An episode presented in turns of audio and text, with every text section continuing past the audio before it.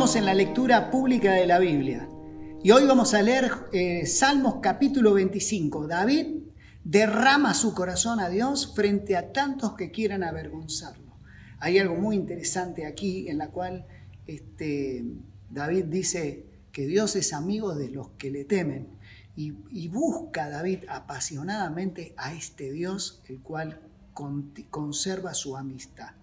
Luego vamos a leer eh, Job capítulo 22 y capítulo 23. Elifaz es despiadado con Job y lo acusa constantemente de que la condición que estaba viviendo Job es debido a su pecado. Job, por el contrario, él se mantiene justo frente a Dios. Él mismo dice, ¿dónde está Dios? Que no lo puedo ver.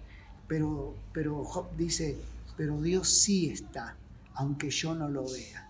Luego vamos a leer 1 Corintios capítulo 10. En 1 Corintios capítulo 10 el apóstol Pablo hace un repaso de la historia del pueblo de Israel para que los cristianos de Corinto no cometan los mismos errores. Hay algo muy interesante que puede servir para tu reflexión de hoy. El todos que aparece ahí. Eh, aparece varias veces la palabra todos y también la palabra ellos. Mira, disfrútalo y trata de sacar las conclusiones para tu propia vida. Disfrutemos juntos de la lectura pública de la Biblia. El libro de Salmos, capítulo 25.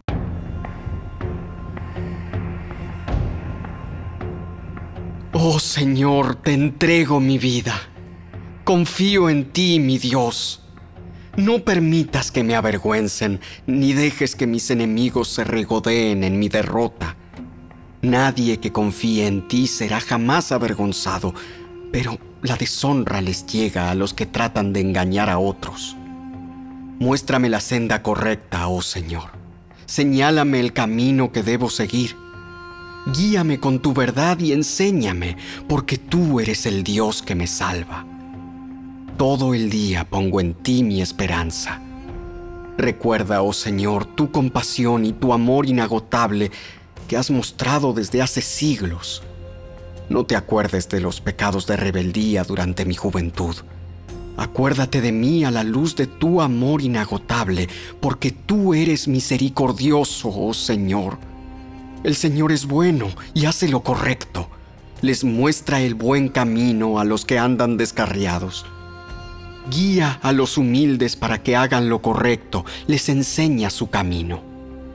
El Señor guía con fidelidad y amor inagotable a todos los que obedecen su pacto y cumplen sus exigencias. Por el honor de tu nombre, oh Señor, perdona mis pecados, que son muchos. ¿Quiénes son los que temen al Señor? Él les mostrará el sendero que deben elegir. Vivirán en prosperidad y sus hijos heredarán la tierra. El Señor es amigo de los que le temen a ellos les enseña su pacto. Mis ojos están siempre puestos en el Señor, porque Él me rescata de las trampas de mis enemigos. Vuélvete a mí y ten misericordia de mí, porque estoy solo y profundamente angustiado. Mis problemas van de mal en peor. Oh, líbrame de todos ellos Siente mi dolor, considera mis dificultades y perdona todos mis pecados. Mira cuántos enemigos tengo y de qué manera despiadada me odian. Protégeme, rescata mi vida de sus manos. No permitas que me avergüencen, pues yo en ti me refugio. Que la integridad y la honestidad me protejan, porque en ti pongo mi esperanza. Oh Dios, rescata a Israel de todos sus problemas.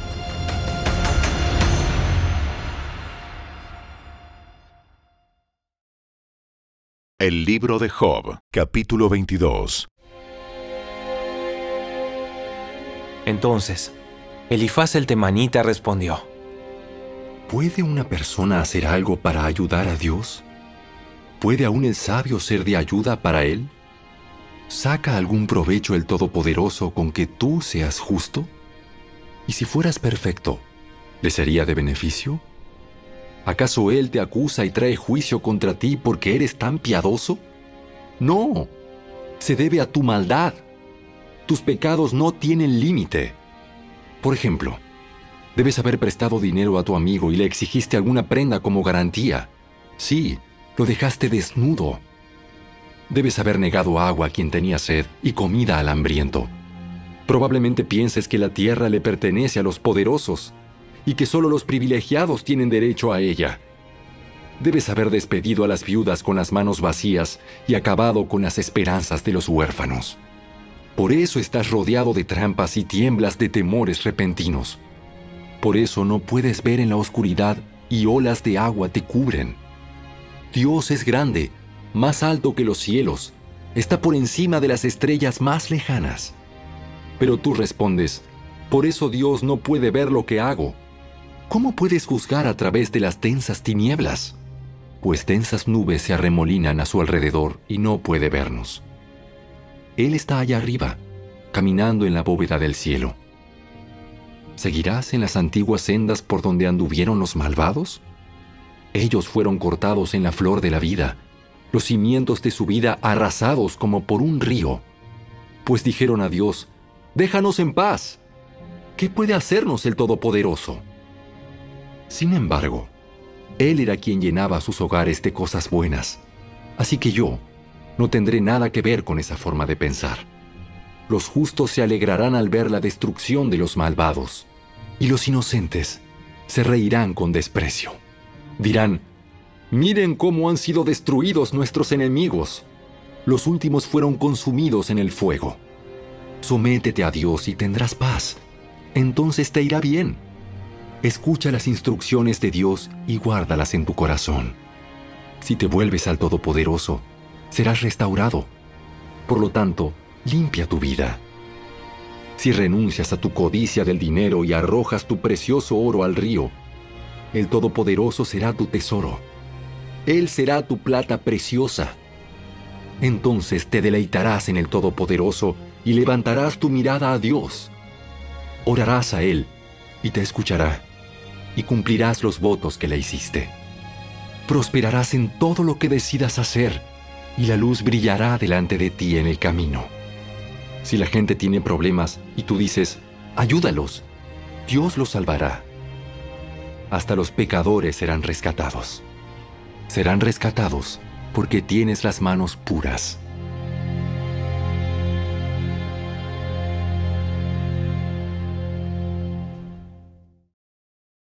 El libro de Job, capítulo 23.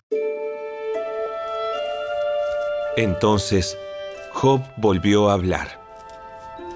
Hoy mi queja todavía es amarga y me esfuerzo por no gemir. Si tan solo supiera dónde encontrar a Dios, iría a su tribunal, expondría mi caso y presentaría mis argumentos. Luego escucharía su respuesta y entendería lo que me dijera. ¿Usaría su inmenso poder para discutir conmigo? No. Él me daría un juicio imparcial. Las personas sinceras pueden razonar con él, así que mi juez me absolvería para siempre. Voy hacia el oriente, pero él no está allí. Voy hacia el occidente, pero no puedo encontrarlo. No lo veo en el norte, porque está escondido. Miro al sur, pero él está oculto. Sin embargo, él sabe a dónde yo voy. Y cuando me ponga a prueba, saldré tan puro como el oro. Pues he permanecido en las sendas de Dios, he seguido sus caminos y no me he desviado. No me he apartado de sus mandatos, sino que he atesorado sus palabras, más que la comida diaria. Pero una vez que él haya tomado su decisión, ¿quién podrá hacerlo cambiar de parecer? Lo que quiere hacer, lo hace. Por lo tanto, Él hará conmigo lo que tiene pensado. Él controla mi destino. Con razón estoy tan aterrado ante su presencia. Cuando lo pienso, el terror se apodera de mí. Dios me ha enfermado el corazón. El Todopoderoso me ha aterrado. No me han destruido las tinieblas que me rodean, ni la densa e impenetrable oscuridad que está por todas partes.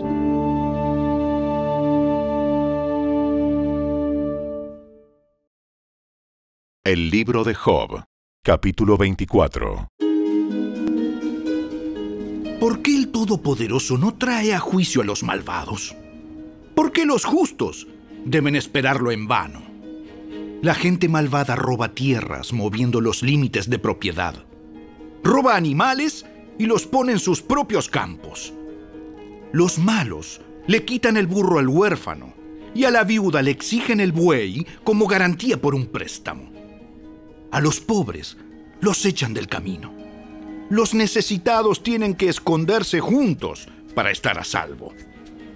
Igual que los burros salvajes en los lugares desolados, los pobres pasan todo su tiempo buscando comida.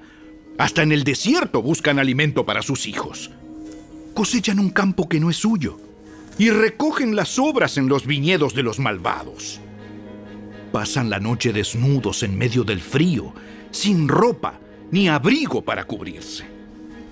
Las lluvias de la montaña los empapan y se amontonan contra las rocas en busca de refugio. Los malvados a la viuda le arrebatan del pecho a su hijo y toman al bebé como garantía de un préstamo.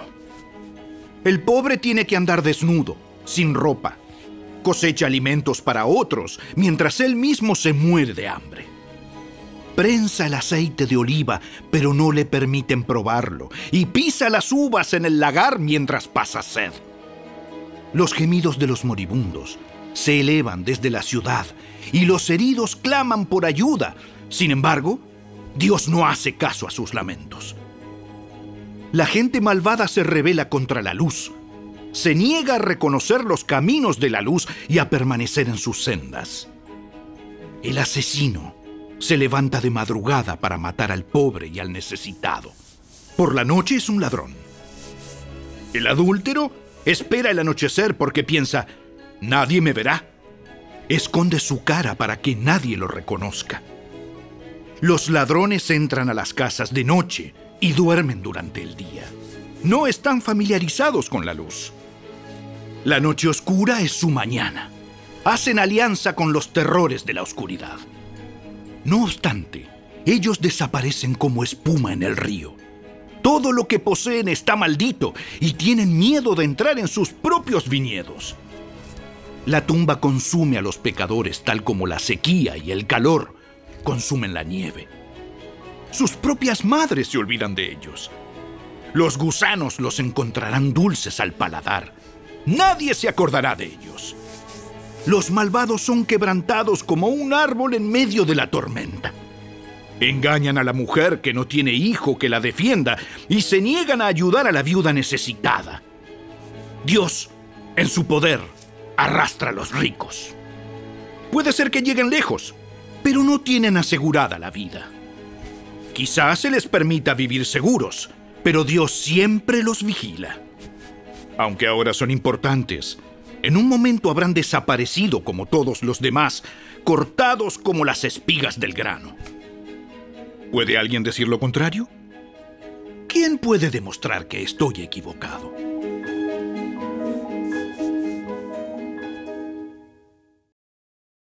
El libro de Job, capítulo 25.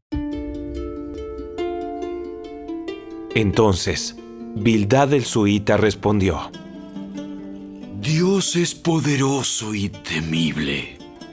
Él impone la paz en los cielos. ¿Quién puede contar su ejército celestial? ¿No brilla su luz en toda la tierra? ¿Cómo puede un mortal ser inocente ante Dios? ¿Puede alguien nacido de mujer ser puro? Dios es más glorioso que la luna brilla con más intensidad que las estrellas. Comparadas con Él, las personas son gusanos. Nosotros los mortales somos simples lombrices.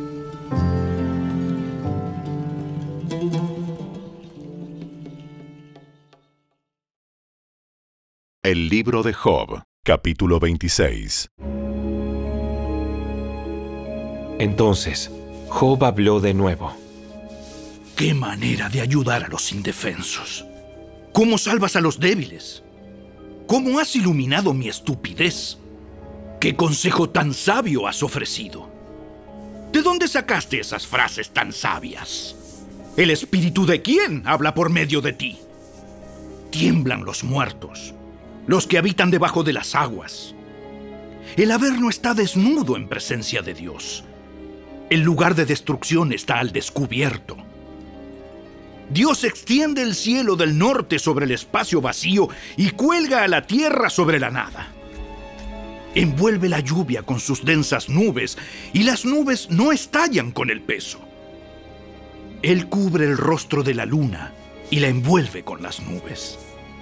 Él creó el horizonte cuando separó las aguas. Estableció los límites entre el día y la noche. Los cimientos del cielo tiemblan se estremecen ante su reprensión. El mar se calmó por su poder. Con su destreza aplastó al gran monstruo marino. Su espíritu hizo hermosos los cielos y su poder atravesó a la serpiente deslizante. Eso es solo el comienzo de todo lo que él hace, apenas un susurro de su poder. ¿Quién podrá entonces comprender el trueno de su poder? La primera carta de Pablo a los Corintios, capítulo 10. Amados hermanos, no quiero que se olviden de lo que les sucedió a nuestros antepasados hace mucho tiempo en el desierto. Todos fueron guiados por una nube que iba delante de ellos y todos caminaron a través del mar sobre tierra seca. Todos ellos fueron bautizados en la nube y en el mar como seguidores de Moisés. Todos comieron el mismo alimento espiritual y todos bebieron la misma agua espiritual, pues bebieron de la roca espiritual que viajaba con ellos, y esa roca era Cristo. Sin embargo, Dios no se agradó con la mayoría de ellos y sus cuerpos fueron dispersados por el desierto.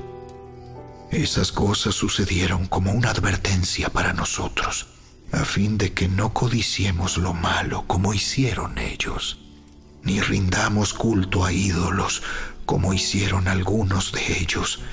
Como dicen las escrituras, el pueblo celebró con abundante comida y bebida y se entregó a diversiones paganas. Y no debemos cometer inmoralidad sexual como hicieron algunos de ellos, lo cual causó la muerte de 23 mil personas en un solo día. Tampoco deberíamos poner a prueba a Cristo como hicieron algunos de ellos y luego murieron mordidos por serpientes. Y no murmuren como lo hicieron algunos de ellos, y luego el ángel de la muerte los destruyó. Esas cosas les sucedieron a ellos como ejemplo para nosotros. Se pusieron por escrito para que nos sirvieran de advertencia a los que vivimos en el fin de los tiempos. Si ustedes piensan que están firmes, tengan cuidado de no caer. Las tentaciones que enfrentan en su vida no son distintas de las que otros atraviesan. Y Dios es fiel.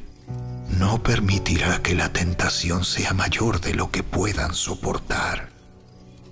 Cuando sean tentados, Él les mostrará una salida para que puedan resistir. Por lo tanto, mis queridos amigos, Huyan de la adoración a los ídolos. Ustedes son personas razonables. Juzguen por sí mismos si lo que digo es cierto.